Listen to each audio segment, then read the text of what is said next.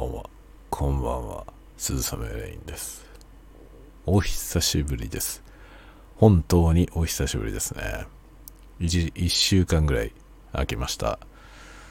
えー、何をしていたかというと、3月25日土曜日から、えー家族で旅行しておりました。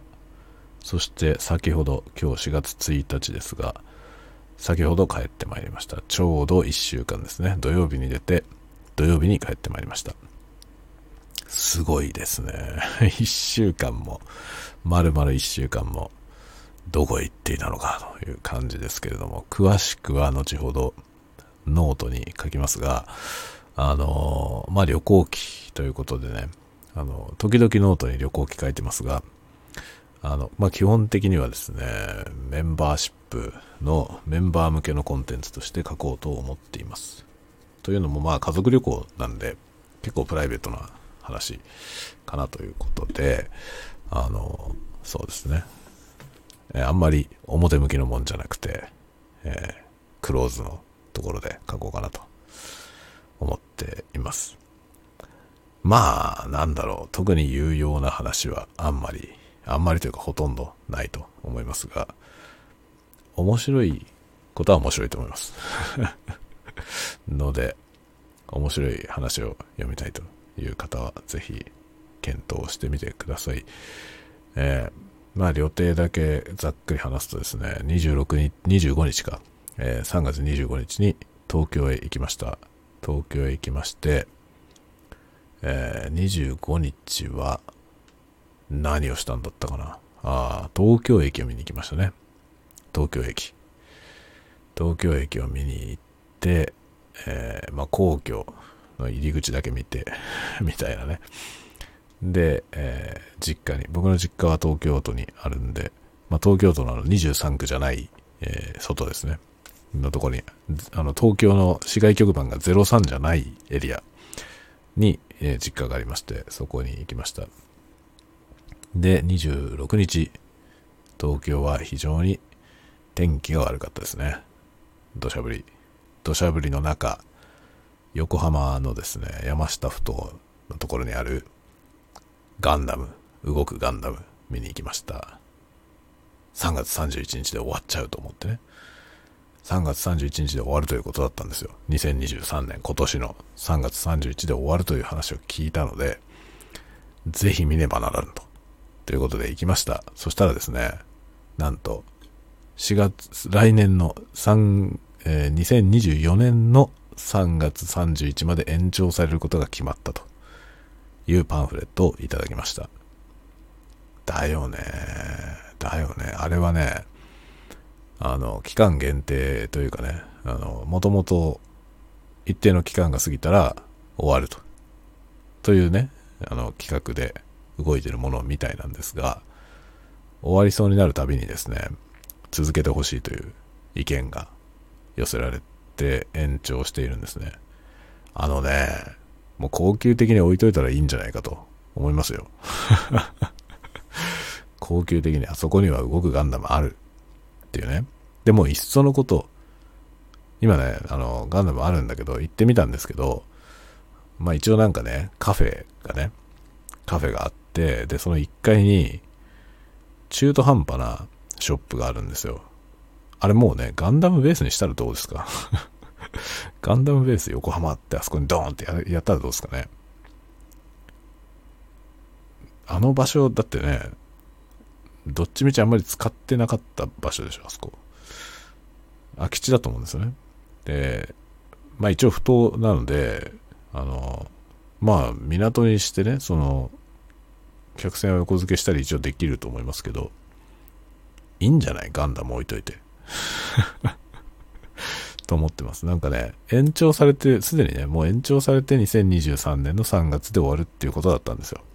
でも、僕はね、一回延長されたから、これ以上延長されないだろうと思って、本当に最後だと思ったんで見に行ったんですよね。そしたらね、その現地でもらったパンフレットに2024年まで、まあだからさらに1年間伸びることが決まりましたって書いてあったんで、もうやったらどう？あれ大変な手間と金をかけて作られたものなんですよね。で、まあもう元取ったのかもしれないけど、置いといたらいいんじゃないって心底思っています。もうね、ジャパンはね、ああいうものの国なんですよね。あの、ハイテクジャパンじゃないんですよ、もはや。ハイテクの使い道がね、あの、デジタルデバイスとかそういうもんじゃないんですよ。もう、そういう日本じゃないの。ガンダム。まあ、ガンダムであり、ドラえもんであり、ね、マリオであると。その国だと思うんですよ、もはや。だからガンダムでいいじゃないですか、ここにガンダムドーンと置いといて、外国人が来てね、いいんじゃないですか、とても。と思いますよ。僕も、あの、大喜びで見てきました。で、まあ、26日、そんな感じで。27日、朝超早く出て、えー、東京からですね、今度は九州へ飛びました。福岡県、行きましたね。何しに行ったと思いますか？ニューガンダムを見に行きました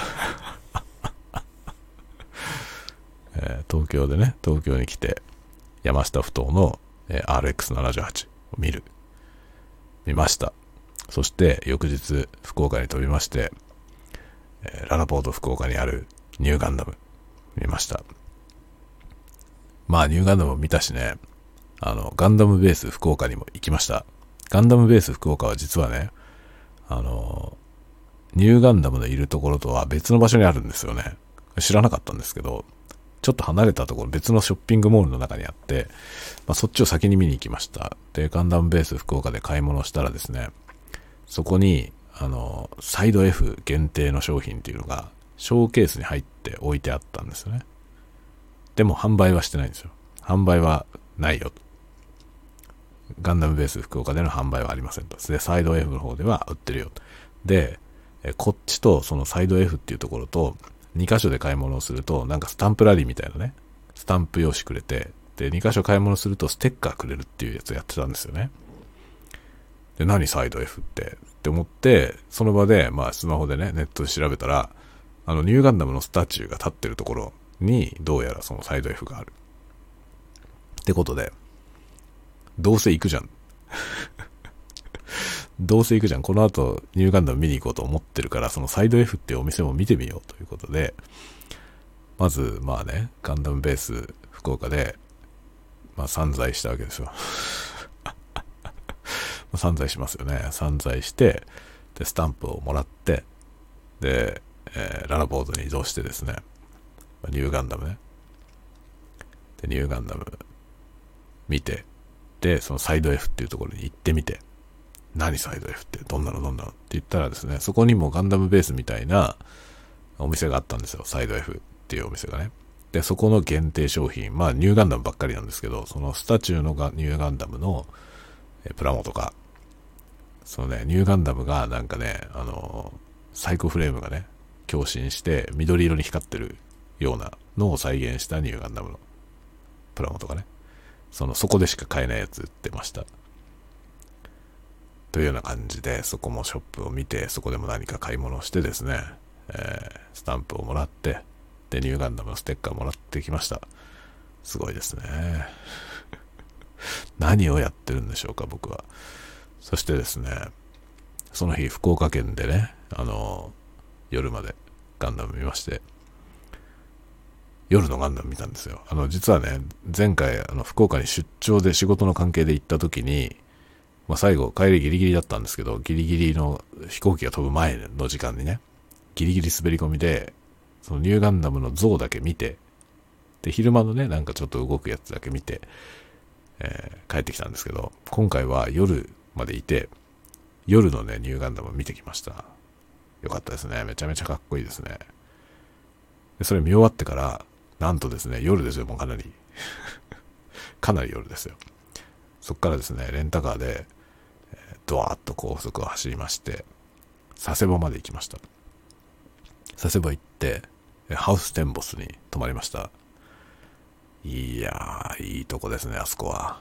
ハウステンボス最高でした。本当はね、ハウステンボスのとこのホテルで、1.5日チケットっていうやつがついてるやつのプランでね、泊まったんですよ。ちょっともう、酒、酒飲もうか。じゃこれ酒飲む。これジントジントニックじゃねえや。なんだっけこれ。ジンスパイア。ジンスパイア飲みながら喋るけどさ。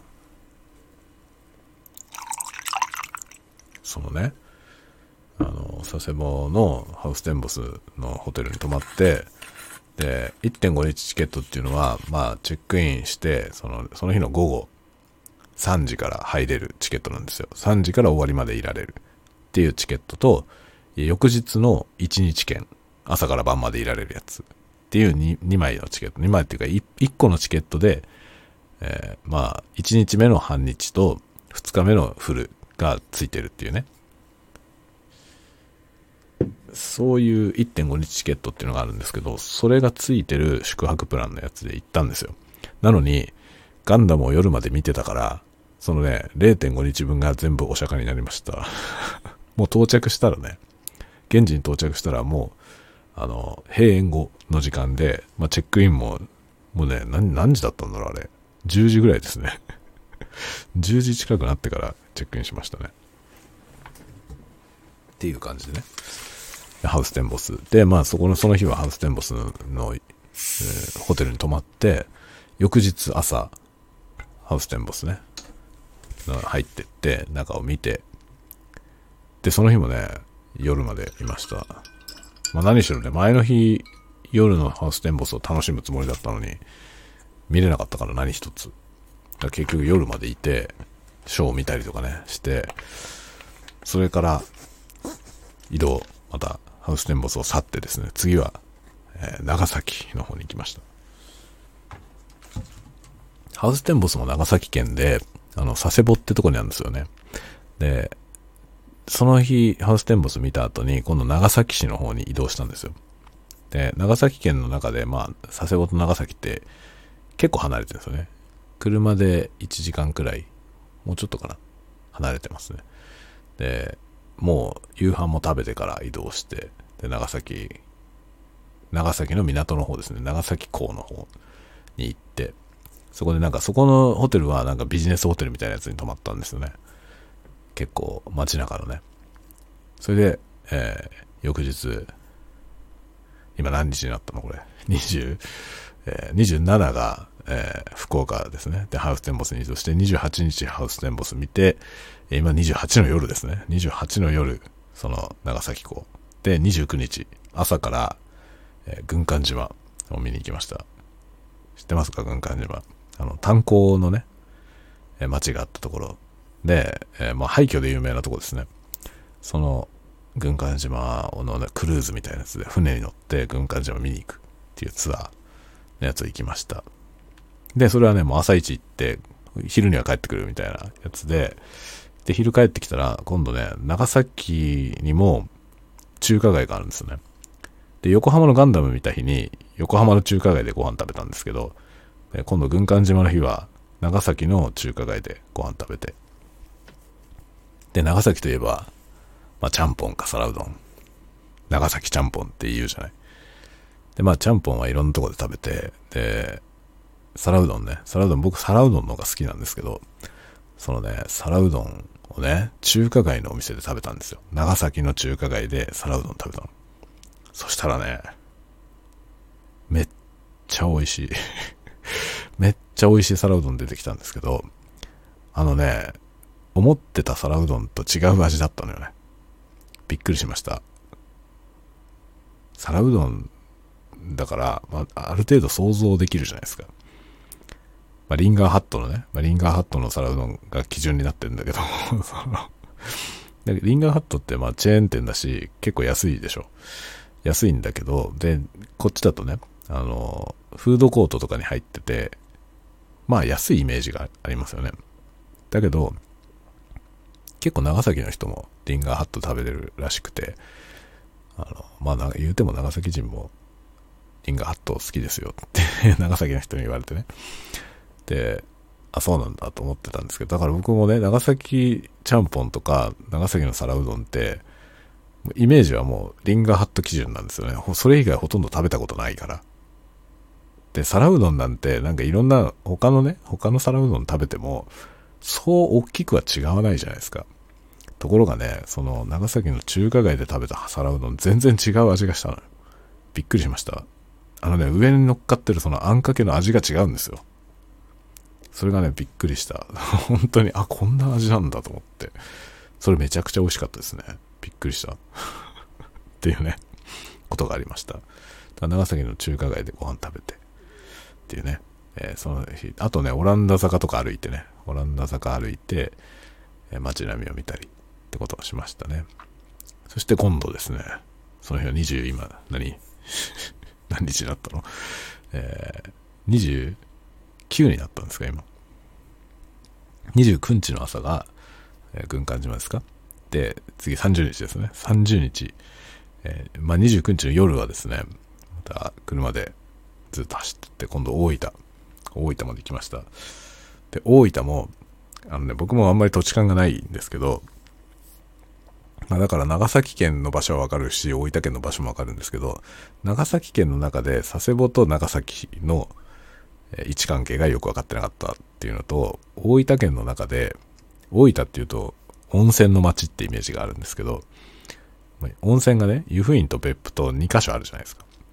で、その湯布院も別府も大分県っていうのは知ってるんだけど、その2つがどういう位置関係なのかってあんまりよく知らなかったんですね。で、今回車でずっと走ってって、で、湯布院を素通りして別府まで行きました。で、別府温泉のとこに泊まって、そしたらね、そこの宿はめっちゃご飯が美味しかったですね。もう着いた夜の夕食、めっちゃ美味しかった。すごい量なんですよ。すごい量で、いろんなものあるんだけど、もう全部食べられちゃうの。よくできてましたね。かなりの量が最初から出てるんですよ。で、それを食べて、全部、どれもこれも全部美味しいの。そのちっちゃい小鉢みたいにいっぱいあるんですけど、全部美味しいんですよね。見たこともないものばっかりなのよ。なんか、なんだろうこれっていうのね。なんだろうこれっていうようなものばっかりで、で、説明を受けても聞いたことない。例えばなんか海藻だったりしても、聞いたことない、なんかね、もずくみたいな感じなんだけど、全然違う名前だったりとかするやつとかね。そういうのがいろいろあって、で、どれもこれもみんな美味しいのよ。びっくりして。で、その最初に出てたものを全部食べて、かなりお腹いっぱいだったんだけど、もうラウンド2みたいな始まるわけですよね、次。その次々来るものが、なんか、デザートじゃないんですよ、まだ。で、結構いろんな料理が出てきて、で、締めはなんかね、鯛茶漬けみたいなのがあったんだけど、そのね、何もかも全部うまいんですよね。ほんとびっくりしましたね。で、最後もうかなりお腹いっぱいなのに、その締めのお茶漬けね。いや、さすがにこの状態からお茶漬け食えないだろうと思ったのよ。思ったんだけど、一口食べたらめちゃめちゃ美味しくて、食べられちゃいましたね、すぐ。何これうめえっつって。何これめちゃくちゃうめえなって言って、さっきまでお腹いっぱいだったはずなのに、ペロッと食べちゃって、すごかったですね。めっちゃ美味しかった。っていうね。あのね、温泉の宿で旅館みたいなとこなんですよ。そこがね、本当に美味しかった。何もかも全部美味しかったですね。びっくりですね。だからもう完食。結構な量でしたけど、完食して楽しみましたね。で、30日、明けて30日、その29日はもうね、お風呂を堪能して、で、30日、30日の朝、朝はですね、あの、大分温泉地獄巡り、有名なやつですね。地獄巡りってなんか地獄、なんとか地獄っていう、その、えー、温泉のね、湧いてるところが7箇所あるんですよね。で、その7箇所をこう、なんていうのかな、あの、ぐるっとね、一通り見て回って。で、結構時間的にギリギリだったんですけど、7箇所見た後、大分空港行きまして、大分空港から東京に戻りました。という感じですね。だから30日に東京に帰ってきました。で、大分から帰ってきてですよ。羽田空港に帰ってきて、そっからお台場に行きまして、ユニコーンガンダムユニコーンガンダム立ってるじゃないですか。ダイバーシティに。ユニコーンガンダムを見て、その後、ガンダムベース東京。すごいね、ガンダムベース東京は。福岡のガンダムベースを見てきて、で、東京に来てですね、結構ね、福岡のガンダムベースでも感動したんですけど、東京のガンダムベースはやばかったですね。でかすぎ。めっちゃすごいね。で、今ガンダムのプラモって、あの、普通の模型屋さんとか、普通のヨドバシカメラみたいな量販店とかで、ほとんど買えないんですよね。全然買えない。あの、僕らが小さい頃は、普通に模型屋さんにガンプラっていっぱい売ってて、ちょいちょい買って作ってたんですよね。でも今ね、買おうと思っても全然売ってないんですよ、普通の店には。でもガンダムベースには大量にありましたね。あそこに行けばいいんだっていうね 行かなきゃ買えないんですよ。だから本当ね、ガンダムベースに行かないとガンプラ買えないのよね。で、ぜひガンダムベースを北海道に作ってほしいですね。と、本当ね、本当に切実にそう思いました。福岡も見に行って、福岡も素晴らしかったんでね、いっぱいあって。なんだ、ガンダムベースに来れば買えるのかって思いましたね。で、あの、限定品のね、ガンダムベースでしか売ってないみたいなもの、いろいろあるんですけど、東京のガンダムベースでもうなくなって、その品切れになってたやつが、福岡にはあったりとかしたんですよね。で、今日本には多分ガンダムベースっていうのは福岡と東京と2カ所しかないんだよね。もうちょっとあってもいいよね。で、韓国とか中国にはいっぱいあるんですよ、ガンダムベース。なんで？なんで？ガンダム日本のもんなんだから日本にいっぱい作れよと思うんですけど、中国や韓国にはね、ガンダムベースいっぱいあるんですよ。なのに日本には2カ所しかない。なんで？なんでなの？これは近畿にはまず絶対必要でしょ？なんで近畿に作んないの？わかんないんですけどね。その、東京と福岡にしかないの。で、まあ、近畿、次だ、やるならそう大阪じゃないですか。普通に考えるとね。まあ、大阪、仙台、札幌だよね。まあ、札幌に出そうよ、もう。札幌に出してくれって感じですね、ガンダム。だってプラモ買えないからね。売ってないんだもん。だからガンダムベースを出店しないんだったら、なんかその特約店みたいの作ってほしいですよね。ここに行くとガンプラあるよっていう店。ガンダムベース並みに在庫してる店を作ってほしいですね。あのね、限定商品もちろんね、限定商品みたいなものは魅力あるんですけど、そうじゃなくてレギュラーのやつ、レギュラーのやつも買えないのよ。売ってないんですよ、全く。だから本当、普段僕は札幌に住んでると、ガンプラなんて買えないんですよね。ほぼないから。めったに買えないですね。で、正月に、あの、旭川の電気屋さんでね、お正月に、初めてガンプラが店頭に並んでるのを見ました。いろんな種類が。何種類か。まあいろんな種類つっても3種類か4種類しかなかったけどね。でもそんなにないのよ。札幌で僕いろんな電気屋さんとかでも、まああっても2種類だよね 全然置いてない。ヨドバシカメラには高いやつはあるんですよね。あの、3万くらいするやつ。2万、2万円台ぐらいのやつ。パーフェクトグレードとかのね、ものすごい高いやつはいくつか在庫してるんですけど、普通のやつが全然ないのよね。普通のラインナップのやつが。全く在庫されてなくて、だから欲しくても買えないという。で、子供がね、や、やりたいって言ってるけど、買えないの。売ってないから。ところが今回ガンダムベースに行ったらいくらでも買えるという。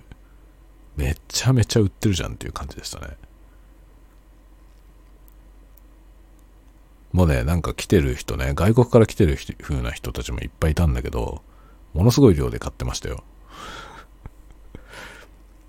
なんか本当にね、昔のあの、バブルの頃のね、あの、ドラマとかで、結構こう、銀、銀座あたりで散在するようなね、こう、まあなんだろう、今で言うとセレブの女性とかね、が、あの、帽子のさ、帽子の箱、帽子、いわゆるハットですよね。ハットのその箱をね、たくさん積んで、あの、持って歩くみたいな、そういう描写がね、結構されたことがありましたけど、あの状態で、ガンダムのプラモをですね、大量に箱をね、抱えて、店内をうろうろしてる人が結構何人もいるんですよ。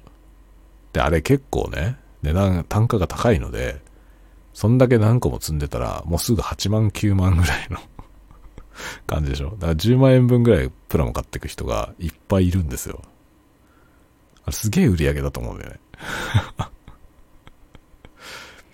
プラモデルを販売するっていうその感覚、そのいわゆる模型店とかでね、プラモデルとかって販売してても、そんなに数出ないですよね、普通の模型店だとね。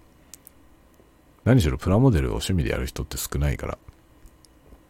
だから、その1日の売り上げで多分そんなに大きくならないと思うんですけど、ガンダムベースはよくわかんない量で売れてましたよ。すごい売り上げだと思う、あれ。客単価が高いんですよ。それでね、そのルールがあって、あの、一人、一日一会計しかしちゃいけないっていう風になってるんですね。会計一発で全部買えと。欲しいものは一回の会計で全部買えっていう風になってて、そしてその一回の会計で同じものは一個しか買えないってなってるんですよね。だから例えば同じものが二つ欲しかったら、今日買ってまた明日行かないといけないんですよ。2日に分けて買わないと2個買えないようになってる。まあもうこれ転売を防止するためのものなんですけど、そういう風になってるんですよね。そういう風になってるから、会計が1回しかできないので、1回で全部買わなきゃいけないから、だから大量に持って歩いてるわけですよ、店内を。すげえ大量に積んで持って歩いてて、これも欲しい、これも欲しい積んでってね。で、それをドーンと会計して。だから客単価が高いのよ。一人の人が1回で6、6、7万ぐらいは。結構、平均値で5万以上はいってんじゃないですかね、あれ。客単価。ものすげえことになってました。バカスカ売れてました。ごいよね。ガンダムって強えなって、改めて思いましたね。で、外国人が多い、とても。福岡でもかなりいましたけど、あの、東京来たらね、あのユニコーンガンダムのスタチューがあるんですけど、そのユニコーンガンダムの周りにいる人たち、で見上げてる人たち、どうだろう？全体の7割ぐらい外国人な感じでしたね。見た目の印象として。もうね、あらゆるジャンルの人、ジャンルというかそのあらゆる人種の人がいました。アジア系の人もいっぱいいたし、アラブ系の人もいたし、あの、まあ、いわゆる白人もいっぱいいましたね。すごいよね。ジャパンといえばガンダムなんだよ。まあ、ガンダムって言っちゃうとちょっと狭いけど、コンテンツの国ではありますよね。日本はね。今回旅行中に任天堂ワールドの袋持ってる人とか、マリオの格好してる子供とか、も結構見ました。あと今日帰ってきたら、まあ、千歳空港にね、新千歳空港に着陸した時に、まあ、出てきて、まあ、東京からね、乗ってきたんで、あの同じ便に乗ってた人で、まあ、ディズニーランドのお土産持ってる人とかもいっぱいいました。まあ、ディズニーランドに関しては、日本のコンテンツじゃないから、ディズニーはね。ちょっとあれはなんか日本のものって感じではないですけど、まあ、任天堂はジャパンだし、だマリオ、マリオにしろ、まあポケモンにしろね、そういうものはジャパンですよね。で、ガンダムはもちろんジャパンだしね。なんかね、ジャパニーズはもう、ジャパニーズカルチャーは、ああいうもの、コンテンツの領域だなと思いましたね。で、あと環境、観光産業ですね。まあ、なんと、何気にその日本っていう国は歴史が長いので、で、結構その、なんていうのかな、独特ですよね。世界的に見た時に文化が独特なんで、結構やっぱり、あの、いろんな国のね、アジアの中から見てもちょっと異色だし、アジア人もいっぱい日本に来たがる人は多いわけですよね。で、西洋の人なんかはね、もう、まさにエキゾチックに感じるわけでしょ？日本のカルチャーはね。で、みんな遊びに来るじゃないですか。その、日本って結構観光として人気のある国なんですよね。だもう観光産業なんだよね。日本の価値っていうのはね。だハイテク先端テクノロジーじゃないんですよ、もはや。そうじゃなくて、観光とコンテンツで魅力を発信していくというね。そういう方向に次第になっていくんじゃないかなと、改めて感じましたね。でもそうなった時のそのコンテンツのパワーが、まあ、半端ないね。これは本当にすごいと思いますね。まあだから、まあアメリカのコンテンツもね、もちろん、ディズニーなり、えー、ユニバーサル・スタジオはね、それはまあ、ものすごい魅力あるじゃないですか、やっぱりね。だけど、それと、その、ガンダムの魅力っていうのは全く違うものですよね。だから、あの、ガンダムの立像をね、いろんなとこに建ててるじゃない？横浜にあるやつ、え、福岡にあるやつ、え、お台場にあるやつ。まあ今日本にはこの3体しかないわけですけど、この3体があって、で、上海のララポートにフリーダムガンダムが立ってるらしいんですよね。東京のそのガンダムベースにそれの写真が載ってましたけど、あれも見たいですね。でもちょっと上海はすぐ行けないじゃない 上海はね、なかなか行けないんで、あれですけど、まあ、今回国内の、1週間の旅行の間に国内のガンダムを全部見ました。横浜のやつ見て、福岡のやつ見て、えお台場のやつを見てという感じですね。で、3つとも見てきました。だからもう子供はね、どれが一番良かったって言ったら、まあユニコーン、上の子はユニコーンが好きで、ユニコーンって言ってましたね。下の子はね、ニューガンダムが好きですね。僕もニューガンダムが好きですね。かっこいいですね。あの、あそこのね、福岡のララポートに立ってるニューガンダムはかなりかっこいいですね。で、今回は夜までいたんで、その、ララポートの壁にね、こう、映像を投影するショーみたいなやつ、夜のやつを初めて見ることができて、それ面白かったです、とても。そういう旅をね、してきたんですよ。30日に、えー、お台場のガンダムを見て帰って、で、31は、あのね、小田急線のロマンスカーミュージアムってやつを見に行きました、31日。そんなのがあるって全然知らなくて、海老名にあるんですけど、そこまで行ってね、あの、ロマンスカーミュージアムを見ました。なかなか面白かったですね。で、そこにはね、その小田急線のジオラマがあったのよね。鉄道模型の。で、もうね、あの、てっちゃん予備軍みたいな小学生 が、めちゃくちゃマニアックな、見るからにオタクっぽい、その、小学生がね、あの、ミラーレスのカメラ持ってね、ひたすら写真撮ってました。っていうような感じのね。で、その、鉄道模型で新宿から箱根湯本まで小田急線を再現したレイアウトがね、結構な広さであって、で、そこにライティングと、あと壁面の映像を使ったなんかインスタレーションみたいなやつがね、こう、ショーがあるんですよ。で、それも見てきたんですけど、もうそれ実に良かったですね。あれいろんな人に見せたいなと思いました。ロマンスカーミュージアムにある、あの、ジオラマのところ。それ良かったです、とても。で、それ31日ですね。で、31日夜は、あの、東京の方でね、渋谷の方に行きまして、あの、ノートで知り合った方と会ってきました。まあ、ご飯食べてきましたっていう感じですね。お酒飲んで。その辺はね、後でノートに詳しく書きます。みたいな、みたいな。一週間。それ31ですね。で、31の夜、渋谷で酒飲んで、で、帰り終電がギリギリになって、これもね、これも笑い話なんで、後で、あの、ノートにね、書こうと思ってますけど、終電、東京の終電って早くなったね。もっと遅くまでありましたよね、前。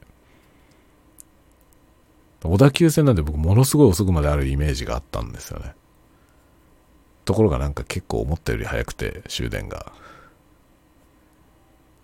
あれこれ帰れないんじゃない？って途中になって それで帰ろうとしていたルートで帰れなさそうなんで、途中で降りて別のに乗り換えてとかいろいろやってですね、結局最終電車でしたね。最終電車でギリギリ帰ってきたんですけど、それでもまだ1時前だったんですよ。僕全然平気で1時過ぎとかに帰ってたような気がすんだよね。もっと若い時。実家に住んでた時ね。だから絶対終電もっと遅くまであったと思う。昔。今12時台に終電終わっちゃってるんですよね。1時過ぎの電車なんかないのよね。あったよね、昔。いつの間になくなったんですかね。まあ僕はね、もう東京離れて16年。今年17年目ですね。になるんで、まあ、結構時間が経ってることは間違いないんですけど、終電は減ったと思いますね。もっと早くなったと思います。かなり早くなったんじゃない？だから、も、もう全然余裕だろうと思ってた時間がギリギリだったのよ。で、ギリギリほんと最終電車で帰ってきて、危なかったですね。それでまあ、それが昨日ですね、昨日の夜。で、今日4月1日で帰ってきました。札幌へ。もうね、いろんなものを全部宅急便で送ったんで、明日いろんな宅急便が届きます。福岡から送ったガンプラとか 福岡から送ったガンプラ明日届きますね。とかいうことをやっておりましたね。この1週間、ガンダムを3つとも見てきました。日本にあるガンダム。そして、札幌にもガンダムベースを誘致したいなと思います。本当はね、札幌にもガンダム建てたいよね。立像。建てたいけど、まあ雪の問題とかがあるよね。雪の問題があるんだよ。雪の問題があるからちょっと簡単には建てらんないですよね。でも場所はいっぱいあるじゃない。場所はいっぱいあるから、なんか建てられる場所はあると思うんですよね。ただどうなんだろうね。もし、4体目のね、日本に4体目のガンダムが北海道に立ったとしたら、みんな見に行きますかね他の地域の人たち。そのガンダムを見たいために北海道に旅行してくるっていう人が、どのぐらいいるかな どのぐらいいるんだろうね。それはね、多分ね、参考になるとしたら、福岡のガンダムだと思うんですよ。福岡のガンダムが、ガンダム効果でどれぐらい集客できているのか。まあ、あれを見たいがために福岡に行くっていう人がどれぐらいいるかですよね。で、それが結構いるんであれば、それは観光資産として価値があるじゃないですか。だから、特にね、北海道の、特に札幌もそうですけど、札幌は結構大きいしね、人口の多い町なんで、その、札幌市で、その、観光客をね、引っ張り込むために、まあ、ガンダムが非常に効果があると。なればですよ。作ったらいいと思うんだよ。その、行政も込みでね。まあ、行政はそのいろんな許可を出せばいいですよね。で、集客が見込めるんであれば、ね、どっかに建ててほしいなと思いますね。まあ、ララポート系で言えば、三井なので、あの、北広島にね、三井アウトレットパークっていうのがありますから、あれをもう一層のことララポートにしたらどうかな。三井アウトレットパークって言ってますけど、アウトレットパークやめて、あそこをララポート北広島にしたらどうかな。で、今北広島にね、あの、日本ハムの球場、エスコンフィールドっていうやつができたんですよね。ものすごい立派なものすごい立派な球場で、その球場を中心に、まあ、宿泊施設があったりとか、結構一大街づくりがされてるんですよ。で、まあ、そこからすると位置関係的にはちょっと離れてるんですけど、三井のアウトレットパークがあるところは、ちょっと離れてるんですけど、エスコンフィールドで北広島盛り上がってるし、だから三井のアウトレットパークをね、あれをやめて、やめてというか、あれもう拡張してララポートにするっていうのはどうかな？ララポートにしてガンダムをぶっ立てる。で、そこにね、ガンダムベース札幌を入れたらいいじゃない？札幌じゃないんだけどさ、あそこ。北広なんだけどさ。ガンダムベース北広島にすると意味がわかんないと思うんで、その、他の地域の人にとってよくわかんないので、ガンダムベース札幌って名前にして北広に入れとけばいいと思うんですよね。どうすか？どうすか？誰に言ってんだって感じだけど。いや、僕これ真面目な話、あの、札幌市のね、産業産業振興局の人に喋ってみようかなと思ってます。ガンダムベース誘致しないって。いや結構ね、仕事上で付き合いがあるんですよね、札幌市のその産業産業振興局とか観光局の人と話すことあるんで、いや真面目な話、どう？どうかな？っていうね。まあ、三井、三井とね、話してできないかな。三井グループと、えー、ララポートにしないって。あれララポートにしてあそこにガンダム立てないっていう話、どうですか？エアリアル立てたらいいと思うんだけど、ガンダムエアリアル。エアリアルは立てられそうだよね。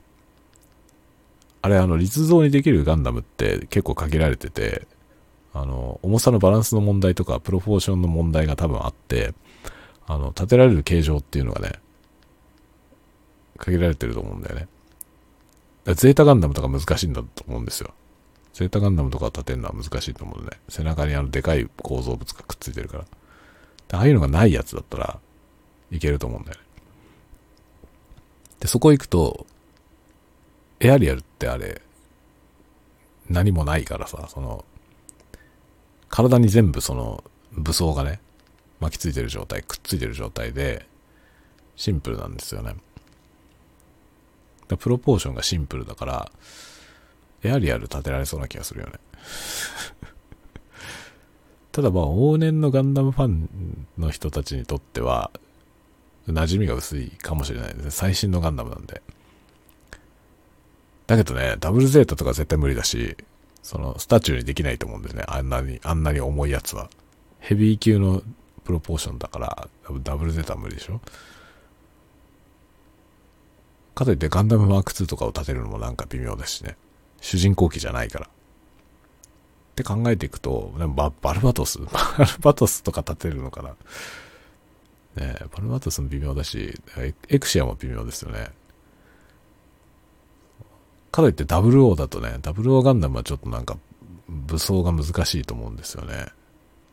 そのバランスがね、あの肩に GN ドライブとかついてると、あれ多分、あの形状は多分作るの大変なんですよね。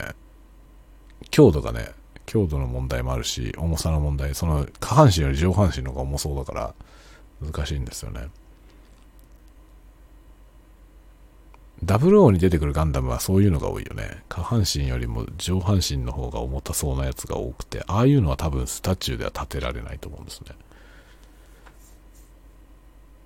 まあ、いっそのことジオンの いっそのことジオンのモビルスーツ立てるとかも面白いと思うけどね。シナンジュとか立てたらかっこいいんじゃない？お台場にユニコーンがいて、札幌にシナンジュがいるのはちょっと熱くない？かっこいいよね。なんか色が強烈なやつがいるといいよね。その雪景色になるから、雪景色にあった時に、ガンダムは基本白いんであまり映えないじゃない。そこ行くとなんかシナンジュって真っ赤っかだからさ、そのシナンジュが、その白銀の雪景色の中にドーンって立ったらかっこいいよね。それはかっこいいんじゃない？でも、やっぱりガンダムじゃなきゃダメだよね。そこにガンダムが立ってることが意味があるわけだよね。きっとね。ガンダムに登場する何かじゃなくて、ガンダムと名の付くものが立ってないと、ガンダム見に行くって話になんないじゃん。シナンジュって言っても何それってなるじゃない。よくわかんない人にとっては何それってなるじゃん。だから立像で立てるとしたらやっぱガンダムだよね。単影ガンダム立てる？不評だろうね。単影ガンダムってなんかあの、デザインが不評なんで、ね微妙かもしれないけど、でも単影ガンダムは立てられそうな感じがするよね。だからフリーダムなんてよく立てたよね。あれ、フリーダムガンダム、上海のフリーダムガンダムって多分あの、後ろの、あれがないんだよね、羽が。羽がないから立てられたんだよね、きっと。ストライクガンダムは立てられそうな気がするんですよね。あのシンプルな何も武装がない、ないやつね。ストライカーがついてないタイプのストライクガンダムはできそうな気がするんですよね。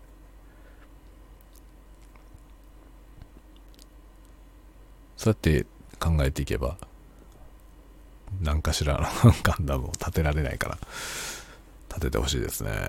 札幌にガンダム作ってほしいな。そしてガンダムベースを誘致して、もういっそのことララポートごと誘致して、でできませんかね。いろんなでもね、超えなきゃいけないハードルがいっぱいあると思う。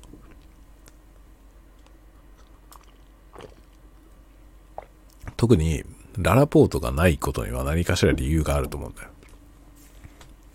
北海道にララポートないから。これなんか理由があると思いますね。北海道に IKEA ないじゃない。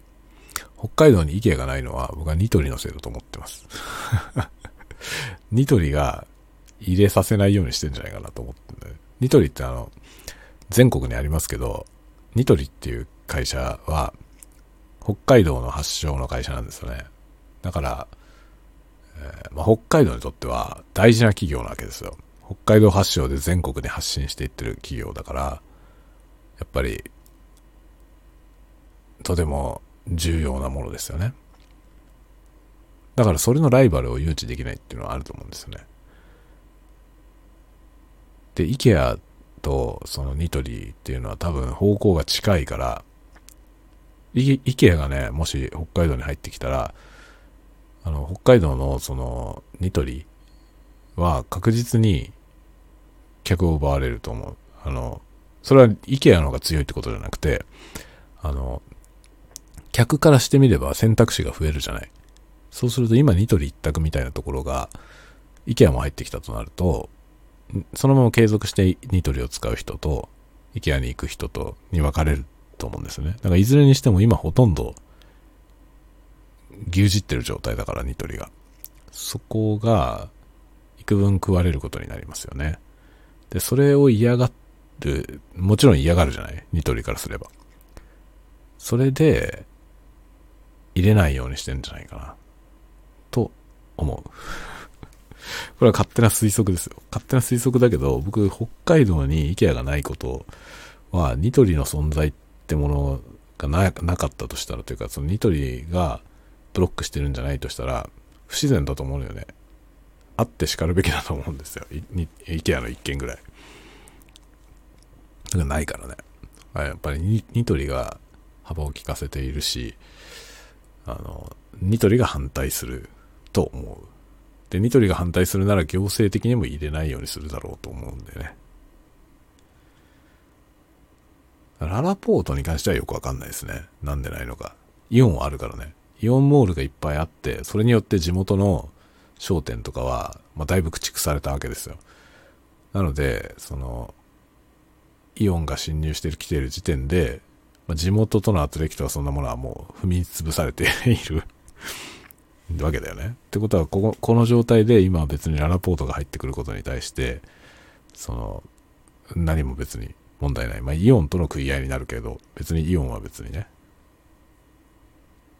イオン自体が黒船みたいなもんだから、いいじゃない。北海道にしてみればね、地元企業との戦いって感じではないから、別にそこはララポートが来てもいいんじゃないの。まあ、三井はね、アウトレットパークあるし。って考えたら、あれをララポート化すればいいんじゃないかなと 思ったりするわけよ。そして中庭にドカーンとガンダムを建てようよ。でもあれガンダム建てるのってすげえ金かかるんだよね。だからその金かけて、それが元が取れるっていう目算がなければ建てらんないですよ、あんなもん。あまりにもコストが高いからね。で、そうするとやっぱそれを観光で見に来てくれるかってことですよ、オタクが。僕のようなオタクが。福岡のね、ガンダムを見に行きましたけど、今回ね。横浜のやつ、福岡のやつ、ユニコーンとね、全部3つ見て回って、っていう、こういう人が、まあ別に少なくないですよ。いっぱいいる。しかも、日本人だけじゃないですからね。いろんなとこから来るでしょ。で、まあ中国、韓国、台湾、フィリピン、ベトナムあたりの人は結構北海道に旅行に来てますからね。それを考えたら、まあ、北海道にガンダムがあったら、じゃあついでに北海道で旅行するかっつってガンダム身がてら来るってことあるよ。あると思うのよ。で、ガンダムがあるところに、そのブランドショップとかが入って、まあアウトレットパークなんてね、爆買いできるじゃん。あの旅行客がね、爆買いできるようなところでしょ。で、北海道に旅行しに来てる外国の人たちが、三井アウトレットパークなんか行くかな？今の状態でね。現状多分あんまり行ってないと思うんですよね。アウトレットパーク。で、あそこ免税店にして、やればね、魅力はあると思うんですよ、買い物の。でも今はわざわざ足を運ばなきゃいけなくて、そこまでして買い物をするっていう発想に多分あんまりならないのかなと思うんですけど、あそこにガンダム立ってたら、じゃあガンダムを見るついでに買い物するかってなるじゃん。甘いかな？なるんじゃないかなと僕は思ってんだよね。だからあの、三井アウトレットパークを、ララポートを、ララポート北日の島にして その中庭に何かしらのガンダムを建てる。これを提案してみよう。行政にこれを提案してみよう。多分ね、ネタだと思われて終わるね。僕が言ってるようなギャグだと思われて。いや、真面目な話ですって 真面目な話だけど、結局のところ、僕がそれを、それを利用したいだけだよね。僕は別にそれで金儲けをしたいわけじゃなくて、ガンダムに来てほしい。単なる、え、なんだろう、ガンダム少年として、もう少年じゃないけどね、中年だけど、ガンダム好きだからね。ガンダムが立ってほしいですね。北広。北広島に建てればいいよ。多分。エスコンフィールドもできたし。エスコンフィールドでなんかね、えー、それこそワールドベースボールとかやればいいんじゃないワールドベースボールやって、そのタイミングで、ね、皆さん、外国から来られた方々、この近所になんか見るとこある？いやそこにガンダムあるよ。おう、ガンダムってならねえかな。どうなんでしょうね。ごく一部の人には受けると思いますけどね。まあ、お台場でね、まあ、あの、ユニコーンガンダム見に行って、で、まあ、ユニコーンガンダムって、こう、定期的にこう変身するわけですけど、ユニコーンモードからね、デストロイモードにこう、変化するっていうショーがね、1分くらいのショーが、1日に何回かあるんですよ。で、それとは別に映像が流れるやつも夜の部で何回かあるんですけど、その昼間のね、1分ぐらいでこう変形するだけのやつのやつをね、結構な人だかりができてみんな見上げてて、で、僕なんかはカメラでね、撮影してて、みたいな感じで、すぐ近くにいた、多分ガンダムに全く興味がないであろう人が、こうね、見終えて、その、1分くらいでね、返信をって、え？っていう感じで、これだけのもののためにこんなに人集まってんの？って言ってました。こんだけのことがいいの？って、全く理解できないっていう風な口ぶりで言ってる人がいたんですよ。たまたま僕が撮影してるすぐ横に。そういうこと言ってる人がいてね。で僕ね、それすごい自然な発言だなって思いました。普通に考えて あれおかしいよね。異常、異常な事態だと思いますね。あの、あれ、ほんとたったある式のことなんですよ。その、まあ、ユニコーンガンダムってユニコーンモードの時は、こう、体のね、装甲が全部閉まってて、白いモビルスーツなんですよね。全体的に真っ白。で、こう、デストロイモードっていうのに変身すると、まあ、顔が、いわゆるガンダムの顔になって、で、体のところがね、こう、いろいろ、こう、装甲パーツが、こうスライドして離れていって、その間のところが赤く光るっていう、そういう感じのものなんですけど、その移行する、そのね、ユニコーンモードからデストロイモードにこう移行するっていうだけの1分のショーみたいなやつがね、ショーにもなってないです、あんなの。点灯してるだけだよ。っていうのが、1日に何回かあるんですけど、その時間帯になるとみんな集まってきて見上げてるわけですよね。それで、本当わずかなんですよ。あっという間に終わっちゃうの。拍子抜けぐらい、するぐらいね、え、もう終わりっていう感じなんですけど、それに対して、え？で、これ、こんなに人だかりになってるのにこれしかないのっていう、あれすごい自然なね、反応だと思いましたね。え、こういうのがいいのってこれの、このどこがいいのっていう、なんでこんな人集まってんのっていうことが全く理解できない感じでしたね、その人ね。で、そんなことを言ってる人がいて、でも僕はそれを聞いて、冷静に考えたらそうだよな って思いました。これだけのもののためにこんなに人が集まっててみんな見上げてるっていうこの状態は異常だよなと思いましたけど、そういう魅力があるんだよね。ガンダムには。だショーの中身がね、凝ってるとか、凝ってないとか、どうでもいいんですよ。そんなことじゃないんだよね。ただ単に、あんなスケールのユニコーンガンダムがあそこにドカンと立っていて、それがね、こう、サイコフレームがね、露出して光る。それはね、それだけで見たいわけですよ。で、思わずなんかこう、拍手したくなるようなね。そういう心境でみんな見上げてるわけよ。だけど、そんなもんにまるっきり興味のない人は、意味がわからないと思うね。本当にだからあのね、そこで、たまたま僕の横にいたその女性は、心底わけわかんなかったんでしょうね。僕なんか結構大掛かりな機材で 撮影してて、見上げて撮影しててね、1分程度のもの。そのために始まる前からずっとそこに待機してるわけじゃない。しかもそれが1人や2人じゃないんですよ。何百人もそこにいるわけ。それでみんなで、そのね、ガンダムのあの、18メートルぐらいある像を見上げてる状態ですよ。それでショーが始まって、ショーと思ったらなんかあっという間に終わるし、全然大したことないじゃんって思うと思うね。えっていう、これのためにこんなに人集まってるの？なんでって多分、素直な気持ちだろうなって思いましたね。だけどそういう国なんだよ、もう。ガンダムの国なんだよ。っていうね、そんな感じですね。というわけで今回はね、僕のガンダムツアーが1週間ありまして、あらゆる僕のアクティビティが停止しました。何もかも全部停止しました。一週間丸々何もやってません。英語の勉強してたやつもね、全部止まりました。一週間。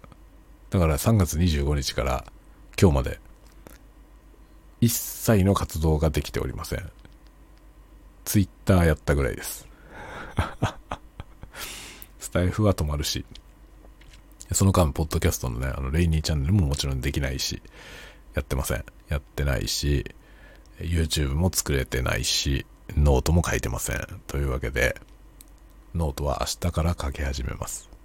今回の珍道中を結構プライベートな話書きつつ、やりたいなと思っております。なので、メンバーシップ限定で公開する予定ですね。メンバーシップ限定でしか公開しないけど、メンバーシップ限定でやるかっていう、そういうね、そういうクローズなところでやるっていう風にすると、急にね、かけることが増えるから、よりなんか緊密な感じで楽しんでもらえると思いますね。まあ僕のメンバーシップはね、なんかその不特定多数の人っていうよりは、結構内輪の人ばっかり な感じっていうのもあるし、だから、まあ、だからうちわの人で、じゃないと入れませんってことじゃないけどね。もちろん、あの、興味あって入ってくれる方は、もうそれをきっかけに、もうじゃあ、友達みたいに なるよっていう感じかもしれませんね。まあ結構ね、あの、身近に感じてもらえる内容にはなってるかなと思います。だから、あれですね、全然、全然交流したことない人とかでもね、まあまあ、僕に興味がある人だったら多分面白いんじゃないかなと 思います。でもね、本当にあの、メンバーシップの説明のとこにも書いてあるけど、僕に興味がない人が入っても多分あんまりメリットないと思いますね。あの、支払ってる額に対して全然割に合わねえなって多分思うと思います。もうね、半ばカンパみたいなもんだからね、あれ。今加入してくれてる方はもうカンパしてくれてる感じです。僕にカンパをしてくれてる感じで。で、まあ僕はそれの見返りとして、結構プライベートの話も書いたりとか、普段ね、日頃何考えてやってるのかとか、で、メイキングみたいな話もね、書いたりするってことはやってますね。あとはなんか質問に答えたりとかね。あの、なんだろう、もっと詳しい手の内とかね。具体的にもっとどういうふうにやってるのっていうようなこととか、そういうなんかノウハウみたいな話もね、あの、メンバーシップの方では書いてていこうと思ってますし、まあ、質問されれば答えようと思ってます。興味がある人がいればね。だかまあこういうスタイフとかもね、どういうふうにやってるどうやって作ってるのとか、もっと、まあ時々喋ってますけどね、こういうふうに作ってるっていうこと喋ってますけど、まあもっと自分もやってみたいから、やり方を教えてほしいみたいな話でもね、もう全然、その、メンバーシップの方であれば、根節丁寧に お教えしようと思っております。まあ、そんなわけでですね、帰ってまいりましたから、今日4月1日ですが、ちゃんと帰ってまいりましたんで、また通常通りの運行に戻っていきたいと思います。このタワゴトークも、また不定期朝昼晩 まあ朝昼晩3回の配信タイミングで、えで、そのサイクルに関してはもう臨機応変にやっていこうと思っております。まあ時間的に都合がついてる部分はやろうと思ってますけどね、ちょっとね、えー、4月3日からの週は、またね、1週間くらい泊まるかもしれません。まあ夜だけはできると思うけど、毎日家には帰ってくるんで、もう結構ね、最初、その、来週1週間は、あの、出る仕事なので、ちょっとね、在宅じゃなくて出て仕事するんで、とこのスタイフのね、あのタワゴトークの朝のやつができないと思います。まあ朝のやつもできないし、昼もできないね。昼家にいないから。という感じになりそうですね。で落ち着いてくるのは4月の中ぐらいですか。そうするとあっという間にゴールデンウィークでまたおかしくなるんだよね。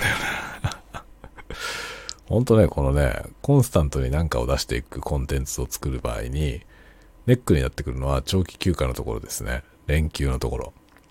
連休のところでペースが崩れるっていうケースは多分いろんな人は、えー、該当するんじゃないですか。いろんな人たち同じ問題を抱えてると思います。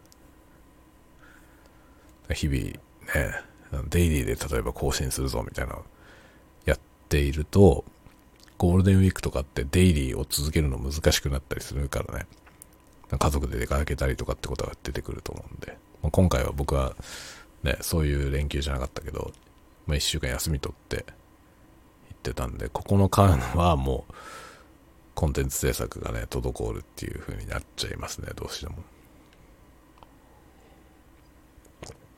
まあ、ぼちぼち ぼちぼちできる範囲でやっていこうと思ってるので、また引き続き期待をしていてください。